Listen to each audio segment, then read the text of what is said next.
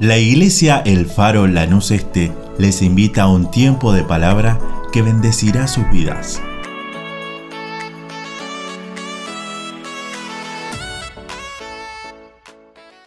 Y también decir a aquellos que nos están acompañando desde sus casas que nos ha permitido y abierto sus hogares para que nosotros podamos entrar y poder celebrar este comienzo de año, este primer culto del día domingo junto a todos aquellos que nos están acompañando vía remota. Algunos están de vacaciones, están visitando parientes en provincias y también le estamos diciendo que Dios los bendiga y que tengan también un excelente año.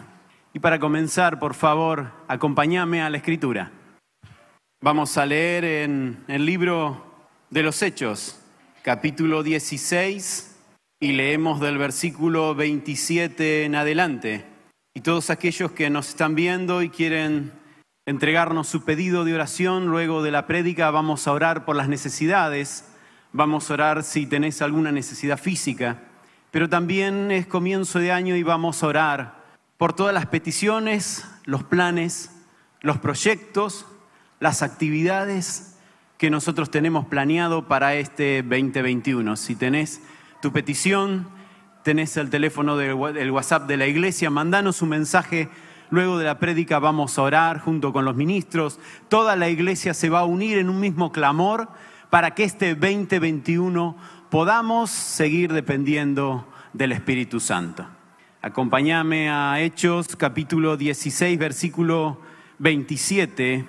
Dice así, despertando el carcelero y viendo abiertas las puertas de la cárcel, sacó la espada y se iba a matar, pensando que los presos habían huido. Mas Pablo clamó a gran voz diciendo, no te hagas ningún mal, pues todos estamos aquí.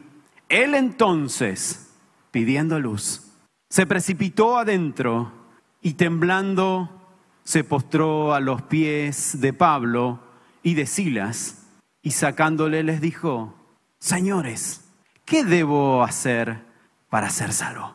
Amén. Esta escritura, esta palabra de Dios, que es muy conocida tal vez por aquellos que de vez en cuando escudriñan la escritura, aquellos otros que pueden leer tres capítulos todos los días de la Biblia y cinco los fines de semana. Y si seguimos correlativamente durante el año leyendo tres capítulos por día y cinco los fines de semana, vamos a poder leer toda la Biblia en un año. Y usted sabe la bendición que es poder escudriñar la palabra de Dios. Nuestro lema en este año es dependiendo del Espíritu Santo, dependiendo de aquel que escribió con puño y letra de su mano y escrita con la sangre de la cruz. Esta Biblia que tal vez tenés en tu casa, algunas son de tapa oscura, otras no. Algunos lo tienen en la mesa de luz, pero qué bueno es tener en la mesa de luz la palabra de Dios, la cual nos alumbra, nos guía, la cual es la brújula para el navegante, para nuestra vida como papás, nuestra vida como hijos, nuestra vida como tíos, nuestra vida como hijos de Dios. Es aquella que nos alumbra en todo momento. El Señor le plació escribir estos 66 libros como guía para nosotros. Él dijo, voy a trazarles una guía. Y esta escritura es como aquella plomada para el albañil, como aquella brújula para un navegante en medio de la oscuridad.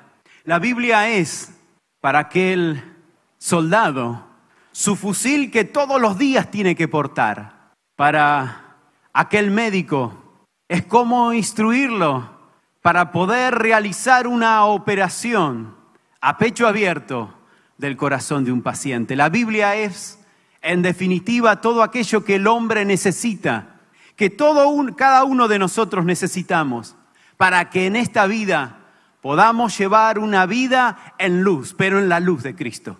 Nuestro versículo de hoy, y le puse por título a esta prédica, pidiendo luz. Cuando Pablo y Silas estaban orando y estaban empezando a esa iglesia a crecer.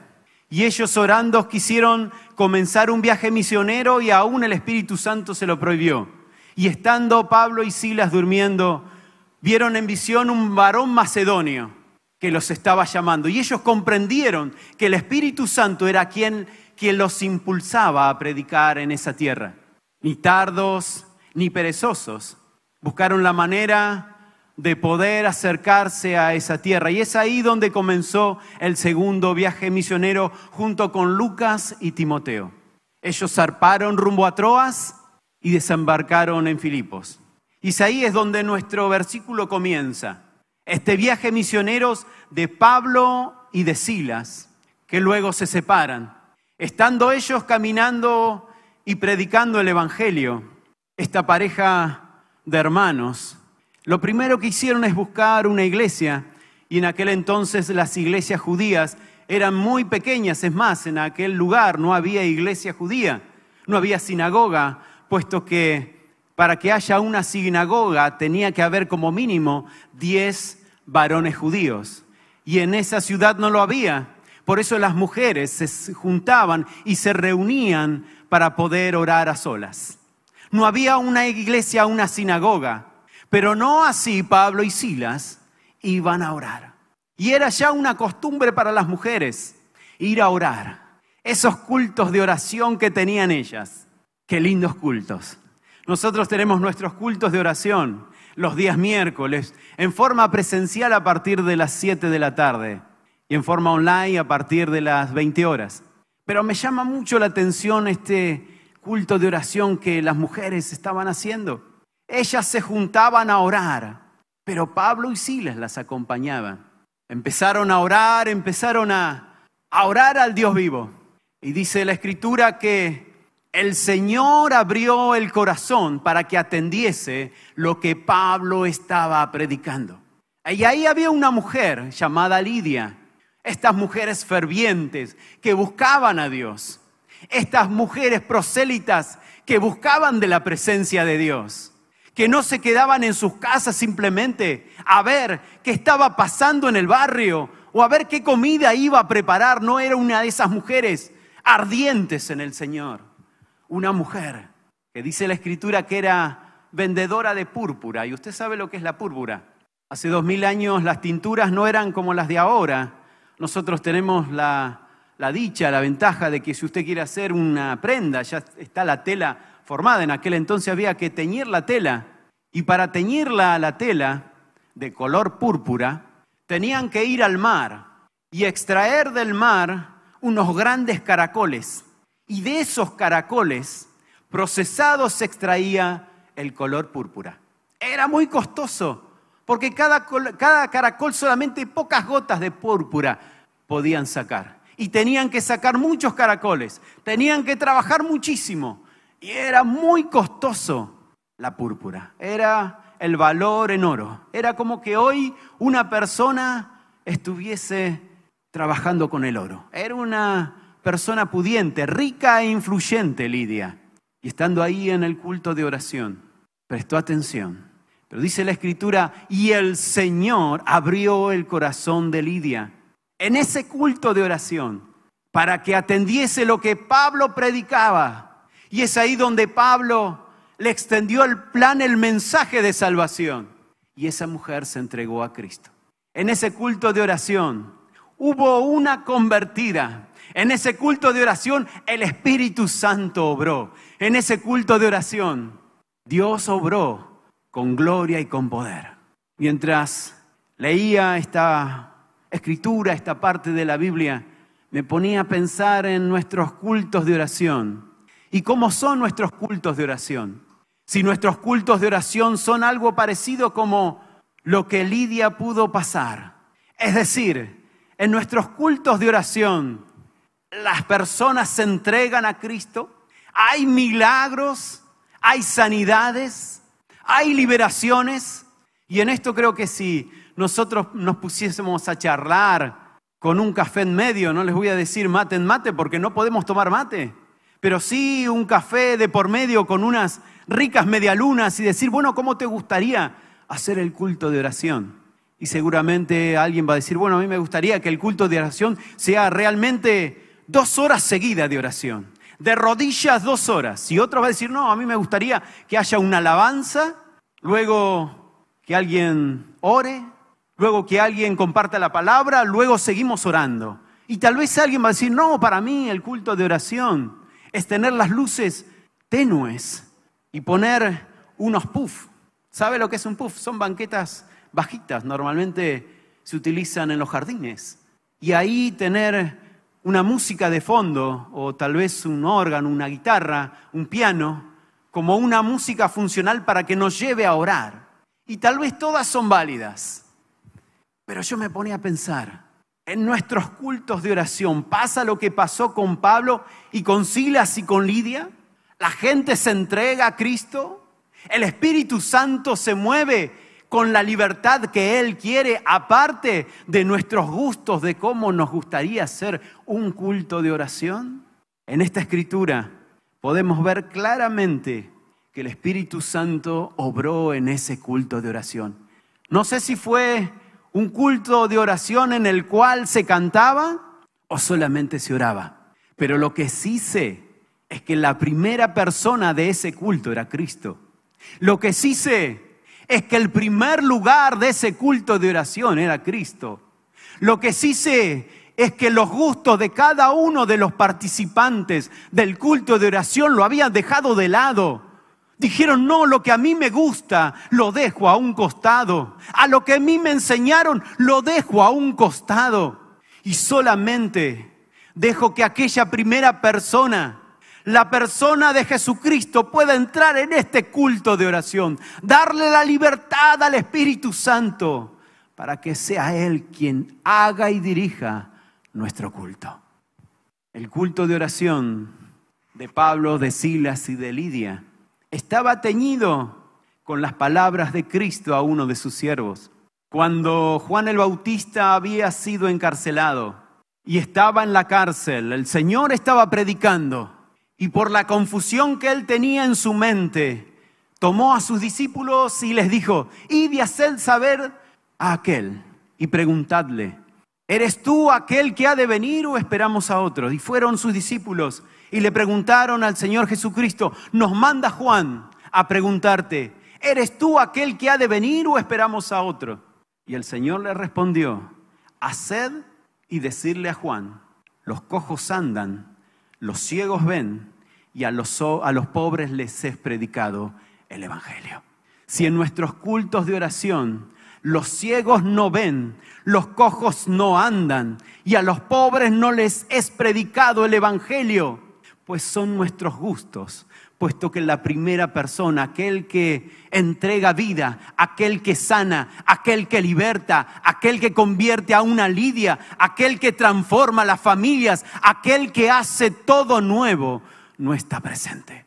En nuestros cultos de oración tenemos que tomar nuestro saco de ministro, tomar nuestro saco de líder, tomar nuestros sacos de años y de apellidos y tenderlo frente a la persona de Jesucristo, como aquellos que tendieron mantos y hojas de palmera para hacer un camino para aquel Señor Jesucristo que entró en un pollido, en un pollino sentado en Jerusalén.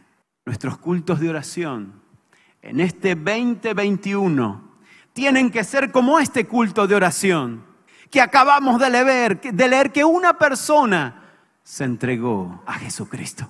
Una persona le dijo, yo quiero eso que vos estás predicando. A esa persona, a ese tal Jesucristo, que yo no conozco hasta ahora, pero quiero conocerlo. Quiero que haya paz en mi corazón. Quiero tener esos ojos brillando como tienen ustedes. Y es ahí como Lidia los acompañó a su casa para poder comenzar en esa ciudad la primera iglesia. Sigue nuestra historia diciendo que estos varones iban y seguían yendo al culto de oración. Siendo muchos días, continúa el pasaje hablando, y había una muchacha que tenía espíritu de adivinación, era una bruja para hoy día sería, el cual daba muchas ganancias a sus amos, a sus dueños. Ella, ella, decía las cosas que iban a ocurrir, desagradando a Pablo y a Silas. Solamente la reprendió, salió ese espíritu inmundo de esa muchacha. Y por supuesto, se terminó la ganancia para sus amos. No contento con eso, lo prendieron, prendieron a Pablo, a Silas, los llevaron a la cárcel, los azotaron. Y en esa cárcel, en ese calabozo, dice la Biblia que los pusieron en el calabozo de más adentro. El calabozo de más adentro era el último. Las cárceles de aquel entonces no eran como las de ahora, eran prácticamente túneles. Y el último calabozo era donde menos aire, entraba, menos luz entraba, donde los desperdicios se acumulaban. Era realmente algo inhumano. Allí los pusieron. Y no contento con eso, le pusieron cadenas y en sus pies les pusieron el cepo. El carcelero diciendo, me han mandado de que a estos hombres los guarde y los guarde muy bien. Y no se van a escapar, no solo porque están en mi cárcel, sino que puse sus pies en el cepo, los puse en el calabozo de más adentro y también los puse en cadena. Imagínese la situación de Pablo y de Silas, habiendo predicado el Evangelio, habiendo libertado a una mujer, a una muchacha del espíritu de adivinación que tenía, y habiendo, después de haber sido azotado con 39 golpes de vara en su espalda, puestos ambos pies en el cepo, comenzó a caer la noche y ellos comenzaron a orar. Comenzaron a orar y comenzaron a cantar. Y comenzó a haber el segundo culto de oración en aquella cárcel. En aquella cárcel comenzó el segundo culto de intercesión.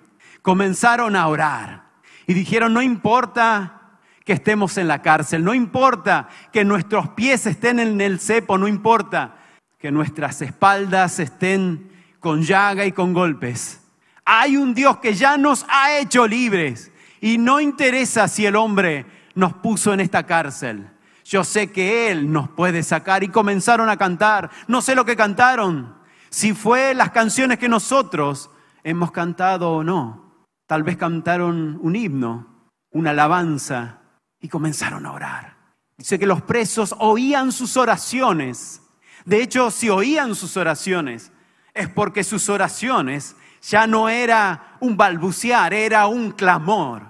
Y sus canciones no eran una canción con tal vez nuestro tapaboca que estamos teniendo, sino a gran voz clamaban y cantaban al Dios vivo, al Dios que liberta, al Dios que sostiene y al Dios que da libre, hace libre a todo encarcelado.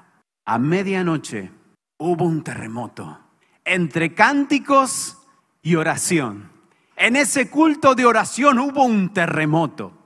Un terremoto no proveniente del centro de la tierra, que todo terremoto nace de abajo, sino un terremoto que nació desde el cielo oyendo el clamor, la oración y el cántico de dos hijos de Dios. Ese terremoto que hizo que las todas las puertas de los calabozos se abrieran, no vino del suelo, sino que vino de la misma presencia de Dios.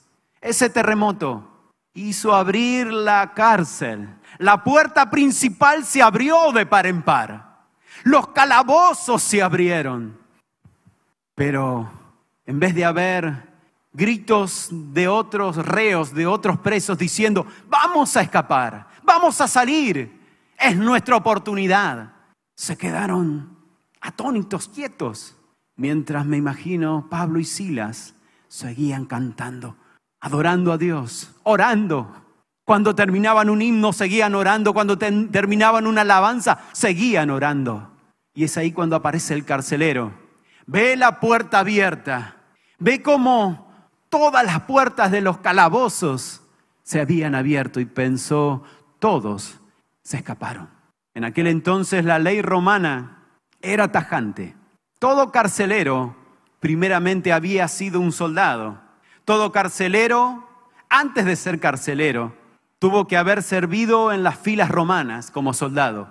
Normalmente después de pasar muchos años como soldado, prácticamente en su vejez, o si había tenido una herida muy grave en combate, tenía la posibilidad de ser carcelero porque le daban una vivienda cerca de la cárcel, en este caso estaba por arriba de la cárcel.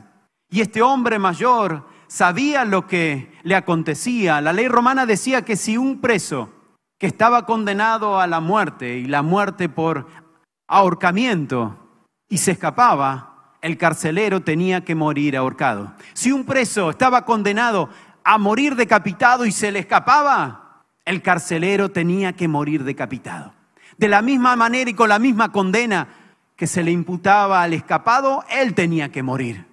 Por eso este hombre, al ver todo abierto, dijo, acá mi vida corre peligro. Sacó su espada para matarse, pensando que nadie estaba en esa cárcel.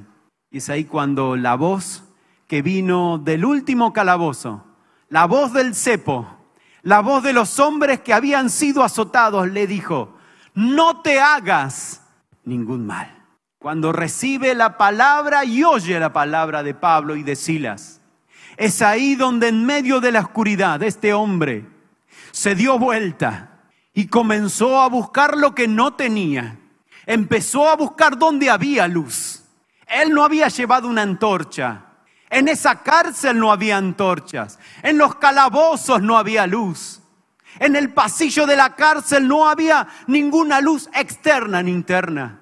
Ese hombre, pidiendo luz, se apresuró adentro de la cárcel. Me imagino que se habrá dado vuelta y habrá buscado algún ayudante, algún otro soldado romano, o tal vez alguno de su familia le alcanzó una antorcha para poder ver qué pasaba dentro, qué estaba ocurriendo, qué había sido de ese terremoto, por qué estaban todos en la cárcel, siendo todos reos.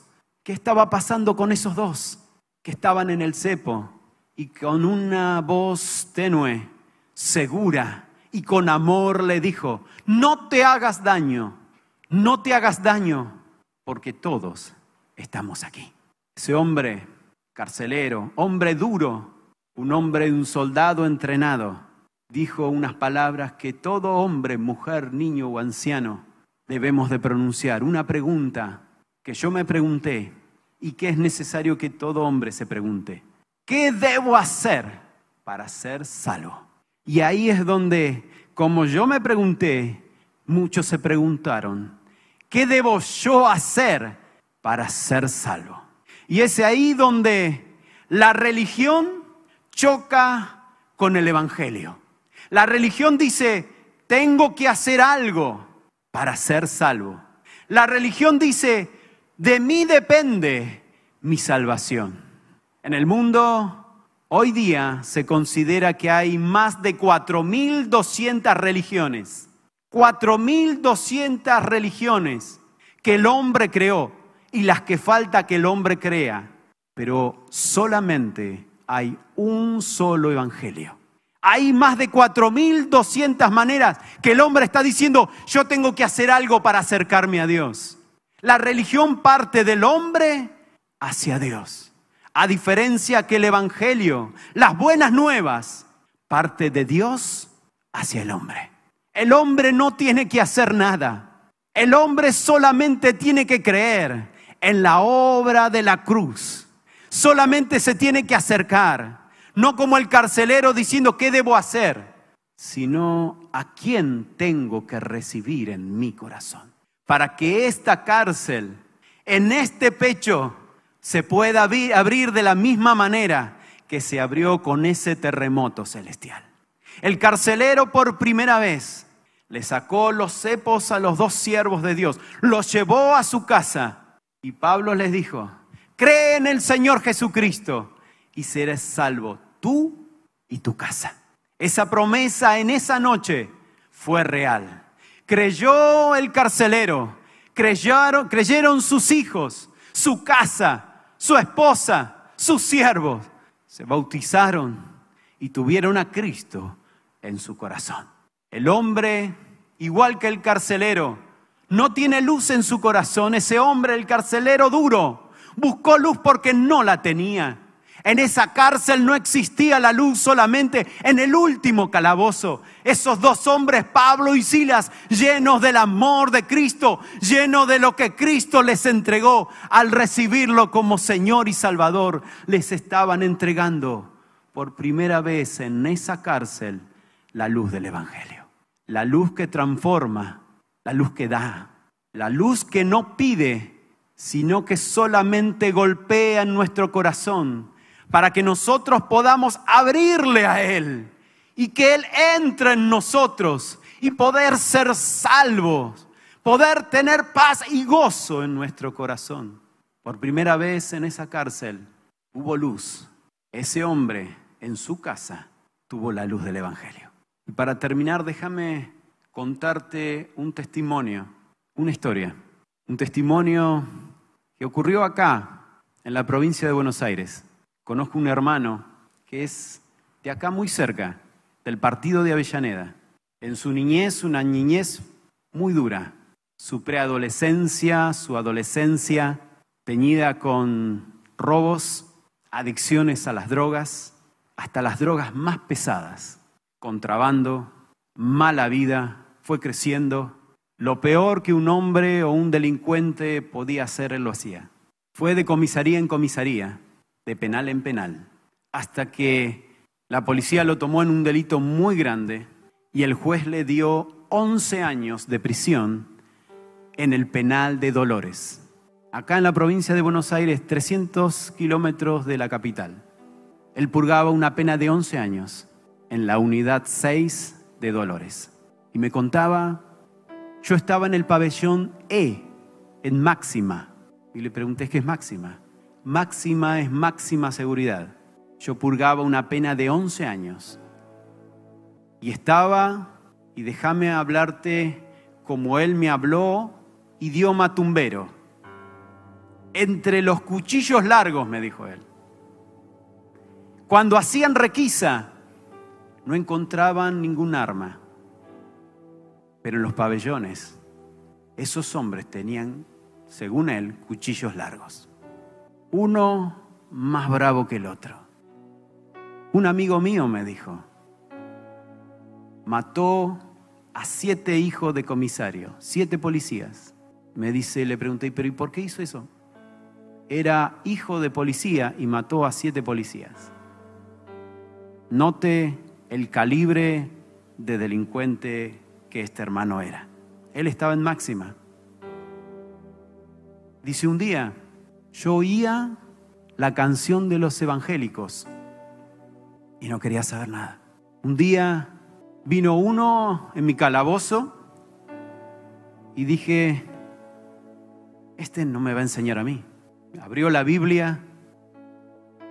La cada palabra que me decía me traspasaba el corazón. Y me habló de Jesucristo, el que liberta. Me habló de Jesucristo, el que sana. Me habló de Jesucristo, el que nos liberta, me dijo, aún estando preso. Y ahí por primera vez acepté a Cristo en mi corazón. Por primera vez me sentí libre. Y las palabras literal de Él me dijo, yo estaba entre rejas, pero mi corazón estaba libre. Por primera vez sentí que mi corazón estaba libre. Por primera vez pude oír, me dijo él, la voz de Dios hablándome. Nunca lo había oído. Tiempo después, no mucho, estando en la noche acostado, oí por segunda vez a Dios diciendo, te vas de acá. Al otro día lo llaman del penal, le dicen, el juez te está llamando. Me presenté ante el juez, en el escritorio tomó mi expediente, lo golpeó contra su escritorio y me dijo, no sé lo que estoy firmando, pero Carlos, vos mañana salís del penal. Y le firmó la libertad. Este Dios que a Carlos lo hizo libre estando entre rejas. Este Dios que hizo libre al carcelero, que tenía las llaves de los calabozos, pero su corazón era un calabozo. Este Dios que hace que las lidias, vendedora de púrpura, se entreguen a Cristo y que puedan seguir su camino gozosas, es el mismo Dios que hoy está presente y nos quiere hacer libre. Este Dios que está presente acá, ese Dios que te está mirando tal vez, me estás viendo desde tu celular, en la televisión. Este Dios que hace libre a todo aquel que solamente le abre su corazón. Quiero hablarte a vos, que tal vez sos uno como le pasó a quien te conté, que estás en un penal, estás en un calabozo, en una comisaría, y vos sabés el daño que te provocan. Solamente tenés que aceptar a Cristo en tu corazón. Tenés que decirle, Dios, ese mismo tú eres el que libertaste a Carlos, a Lidia y el carcelero también. Quiero que entres a mi corazón. No tenés que hacer nada, no tenés que acercarte a Dios. Dios ya se acercó a vos en la persona de Jesucristo. Solamente tenés que decirle, Señor, te ruego que seas vos quien hagas la obra que hiciste en tantos. Tal vez estás acá presente y necesitas que sea Dios quien te toque. Te voy a pedir que te pongas en pie.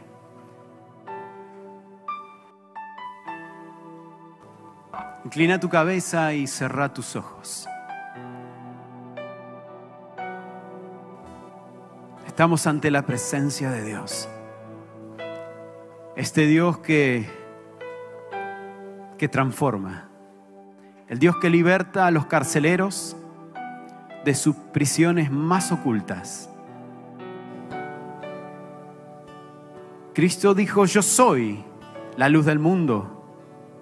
El que me sigue no andará en tinieblas, sino que tendrá la luz de la vida. Tal vez necesitas a Cristo en este nuevo año, el año que comienza.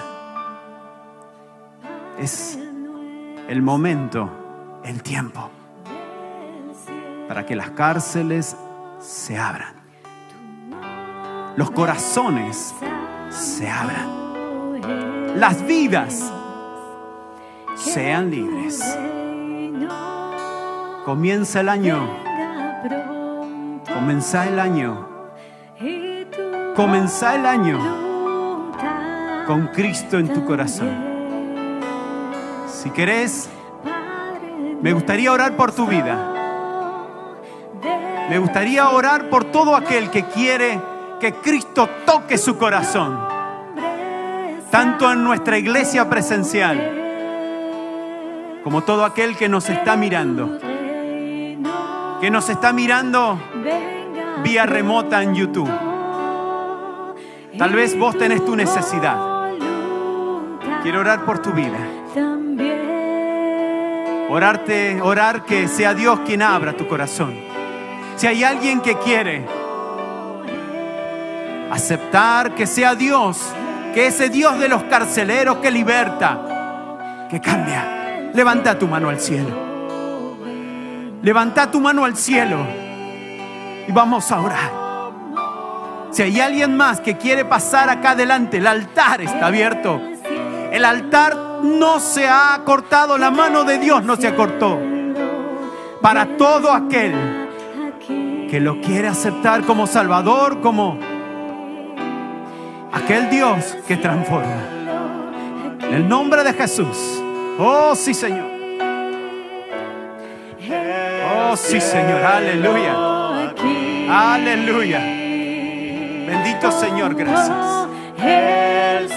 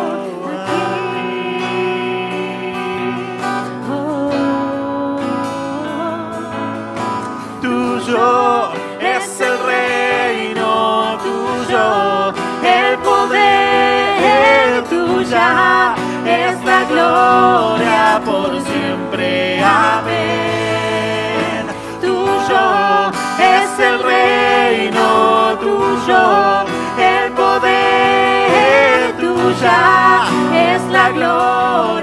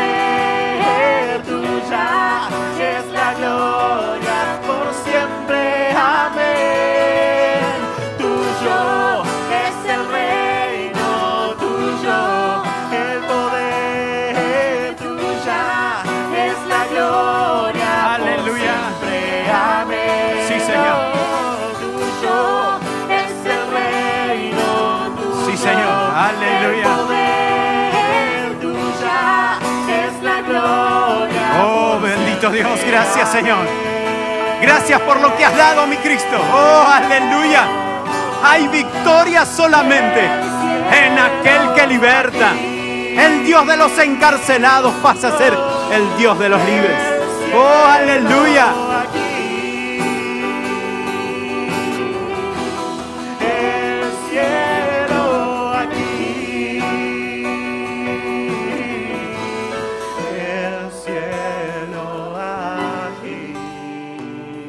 Qué linda es la presencia de Dios. Estamos, estamos recibiendo mensajes vía WhatsApp que están pidiendo a favor de las familias, hermanos que están pidiendo también y personas que están pidiendo que se van de viaje y están pidiendo por protección, fuentes de trabajo. También tenemos un buzón que depositamos nuestras necesidades y vamos a orar. También quiero hacer una oración para todo aquel que tal vez dice, bueno, yo quiero entregar este año 2021 y aprender del año que hemos pasado, el año 2020, que tal vez a este, a este tiempo, el año pasado, hicimos muchos planes y teníamos nuestra propia agenda. Pero en marzo el Señor cerró nuestra agenda y dijo, la agenda la voy a exponer yo. Este 2021 decirle, Señor, quiero entregarte mi agenda en blanco. Agenda de trabajo, agenda de familia, agenda de ministerio, agenda de hijos, para que seas vos quien los señoree. Quiero entregarte no mis peticiones como algo que te impongo, sino aceptar tu voluntad. Tal vez estás en vía remota y nos estás viendo y querés hacer una oración con nosotros, entregando este nuevo año, lo vamos a hacer juntos. Vamos a orar, Padre, en el nombre de Jesús. Me uno con mis hermanos y estas peticiones, Señor, que han sido presentadas, Señor, en el nombre de Jesús. Te ruego por aquellos, Señor, que tal vez están en las provincias disfrutando, Señor, de sus vacaciones. Otros, mi Señor, que tal vez están pidiendo trabajo, Señor. En el nombre de Jesús. Tú eres aquel que da todo. Tú eres aquel Señor que libertas. Tú eres aquel que manda, Señor, tus ángeles para que nos guarden, nos sostengan. Amado Dios, te ruego por cada petición. Te entrego, Señor, este nuevo, este nuevo año 2021. Este año, Señor, que comienza con este culto de día domingo. De enero a diciembre, de semana a semana, de día a día, de hora a hora. Padre, de minuto a minuto, cada segundo de este año, Señor. Señorea, Padre, en el nombre de Jesús. Señorea nuestras vidas. Señorea nuestros hogares. Señorea nuestra agenda. Señorea nuestra iglesia. Señorea, Señor, nuestro corazón. Señorea nuestros labios. Señorea nuestra oración. Señorea, Padre, cada día, cada hora, cada minuto de este 2021. Amado Dios, te ruego, Padre, que tú toques aquel encarcelado para que pueda, Señor, pedir la luz. Pero la luz, mi Señor, que solamente vos podés dar. La luz del Evangelio. La luz que resplandeció hace dos mil años como un gran faro en el monte de la calavera, en el Gólgota, donde moriste en la cruz del Calvario. En el nombre de Jesús. Amén y amén.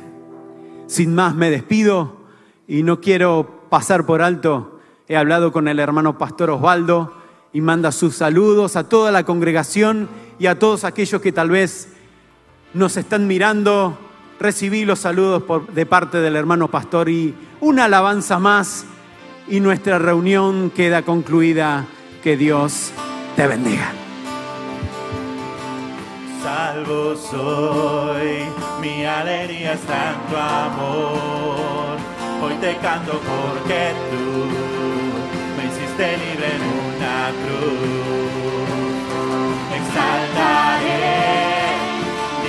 noche adoraré, porque libre soy en ti. Eres todo mi vivir. Las cadenas fueron rotas en su nombre. Yo he vencido y libre soy. Libre soy. Me hiciste libre, hoy puedo danzar. Me hiciste libre en tu gran amor. Me hiciste libre, que hoy puedo gritar que libre soy. Oh, oh. Me hiciste libre, y hoy puedo danzar. Me hiciste libre en tu gran amor. Me hiciste libre, y hoy puedo gritar que libre soy. oh, Libre soy. libre soy, Libre soy. libre soy, soy. Libre soy. libre soy, Libre soy. libre soy, Libre soy. libre soy, Libre soy. libre soy, Libre soy. libre Me soy. hiciste libre. Y hoy puedo danzar, me hiciste libre, en tu gran amor me hiciste libre. Y hoy puedo gritar que libre soy. Me hiciste libre, y hoy puedo danzar, me hiciste libre, en tu gran amor me hiciste libre. Y hoy puedo gritar que libre soy. Oh, oh, Libre soy. libre soy, Libre soy. libre soy. Libre soy. Libre soy. Libre soy. Libre soy, Libre soy. Libre soy, Libre soy. libre soy, Libre soy. libre soy, Libre soy. libre soy. Amén. Gloria a Dios. Libres en el nombre de Jesús. Que para Cristo bien fuertes aplausos. Gloria a Dios. Dios te bendiga. Nos despedimos en el nombre de Jesús. Deseamos que esta palabra fortalezca su relación con Dios. Como familia de fe, les invitamos a seguir creciendo juntos. Nos encontramos en Instagram, Facebook y YouTube, El Faro Lanús Este, o por WhatsApp al 11 30 73 50 63. El Faro, una iglesia de fe, acción, reproducción y objetivos.